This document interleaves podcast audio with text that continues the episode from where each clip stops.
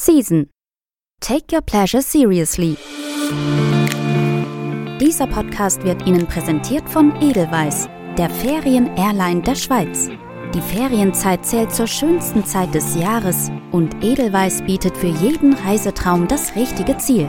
Sei es für erholsame Tage am Strand, das Erleben einer pulsierenden Metropole oder das Entdecken von fremden Kulturen. Entdecken Sie auf flyedelweiss.com die schönsten Seiten der Welt.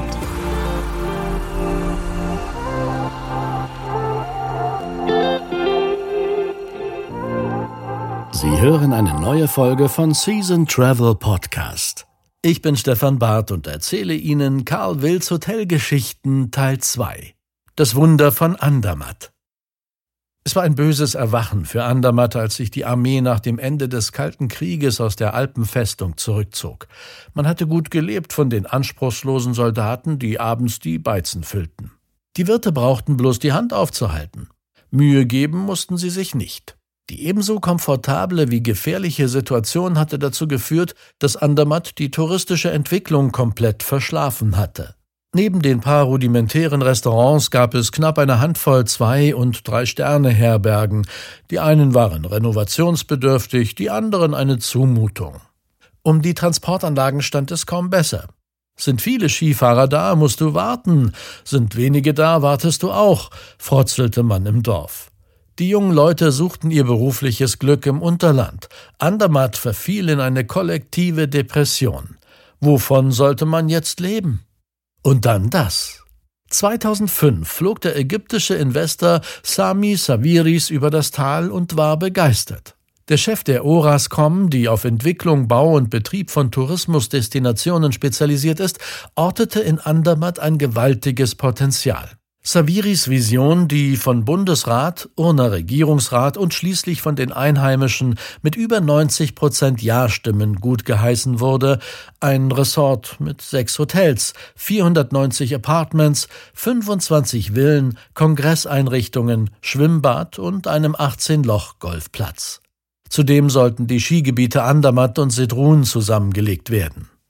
Kosten total 1,8 Milliarden Franken und im Mittelpunkt sollte als Glanz und Anziehungspunkt des Resorts nicht irgendein Hotel stehen, sondern The Cheddi. Ein Cheddi in Andermatt? Das wirkt im ersten Moment so grotesk, als hätten Gunther Sachs und Brigitte Bardot sich in den späten Sechzigern für ein Wohnheim der Heilsarmee als gemeinsame Bleibe entschieden.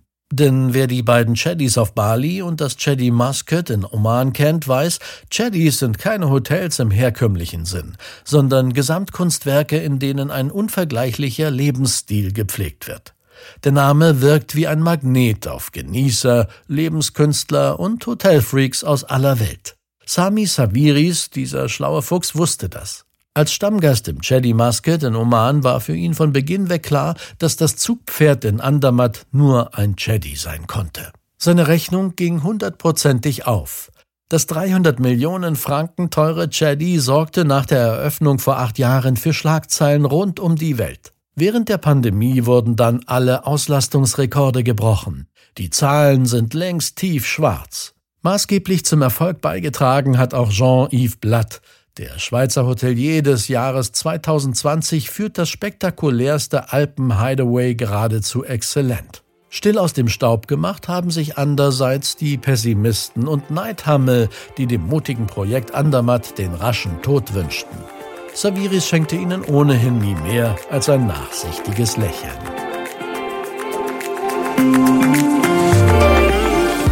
Das Reisemagazin Season können Sie jetzt auch abonnieren und erhalten viermal im Jahr die schönsten Reisereportagen nach Hause geliefert sowie vergünstigte Tickets für die Season-Events. Den Link zum Abo finden Sie in der Podcast-Beschreibung.